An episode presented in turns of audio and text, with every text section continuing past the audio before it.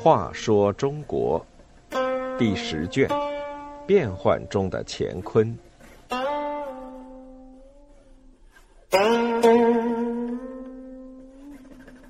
十八，白居易。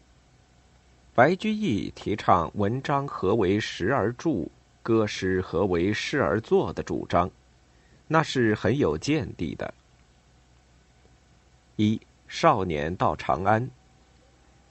白居易，公元七百七十二年至公元八百四十六年，是唐上归人，家世书香门第，从小就爱读书作诗。少年白居易就写的一首好诗，以后循着科举制度搭成的楼梯，步步高升，获取功名富贵。白居易十六岁那年来到长安，先去拜见当时名望颇高的大诗人顾况。顾况恃才傲物，架子不小，见白居易报着名字，拿着自己的诗卷前来求教，就戏谑地说。长安米贵，居大不易。可是，当他翻到诗卷的《赋得古原草送别》一诗，见有“野火烧不尽，春风吹又生”的句子时，顿时惊讶极了。他相当欣赏这种刚劲又清新的文字，朴素简洁。他认为，比之大力十才子钱琦、李端等人。讲究辞藻艳丽或堆积典故的诗句，显得分外活泼可爱。这正表达了少年白居易的超凡才气，有一股青春活力。顾况于是赞叹说：“有诗如此，居极易也。”白居易有了顾况的赞许品评，终于在长安安居下来，逐渐为圈里人认识。他又结交了很多朋友。二，创作《长恨歌》。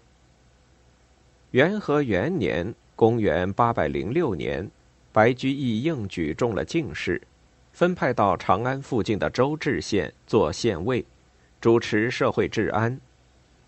县尉是县令、县丞下的小官，事务繁忙，他却相当超脱。周至郊外风景极佳，有很多自然美景。白居易时常与好友陈洪、王志夫结伴，踏遍青山绿水、古道荒古。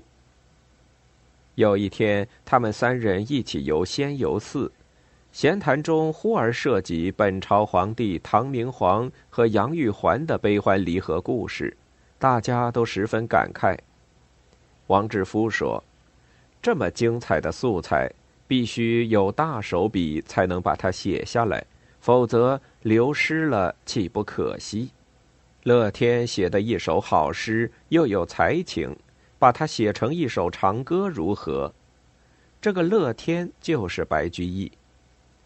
陈红也表示赞同，白居易欣然提笔，乃以七言古体诗格律写下了《长恨歌》。诗歌写好，陈红还在诗歌前写了一篇序，做了说明，相得益彰。《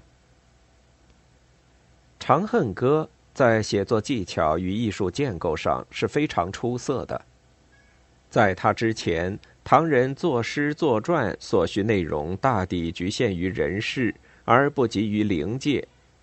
这首诗开创了人生死行魂离合之关系。既不限现世之人事，遂更延长而优美。白居易的这种浪漫主义色彩、独特的幻想方式，充实丰富了中华文化。三，《琵琶行》的诞生。不久，白居易又创作了《琵琶行》，这是他唯一能和《长恨歌》媲美的诗作。公元八百一十五年。白居易在京官左赞善大夫任上，因为就藩政刺杀宰相武元衡久久未作追究，难以做事，便上书请求缉捕刺客，查明后台，没想竟遭以朝贵怀恨。唐宪宗也以为白居易本非谏官，越位上书与礼制不合，将他外放，贬为江州刺史。宰相王牙父上书说，白居易刚犯礼制，不适宜当一郡的长官，于是再贬为江州司马。白居易便凄凉的来到了江州。白居易在江州三年。写下《草堂记》那样的千古名篇，也写下了很多绝妙好诗，其中一首就是古体诗《琵琶行》。他在这首浓郁抒情的叙事诗里，借对一位被精神摧残、欺凌的长安歌妓的描写，以“同是天涯沦落人，相逢何必曾相识”，抒发出自己离长安后此时所持无限忧郁的心情。二十年前，他曾抱着美好的向往走进长安城，想以诗文博得声誉，步步高升。可现在，就和这个可怜的歌妓同命运，被赶出了京城，贬官到这荒僻的地方来。《琵琶行》获得朝野喜爱，后来唐宣宗就有诗称：“童子解吟长恨曲。”胡儿能唱琵琶篇，他在当时就流传开来。歌女们如果会唱《琵琶行》，就可抬高身价，立世三倍。白居易从此名震海内外，他的诗流传到朝鲜、吉林、暹罗、日本。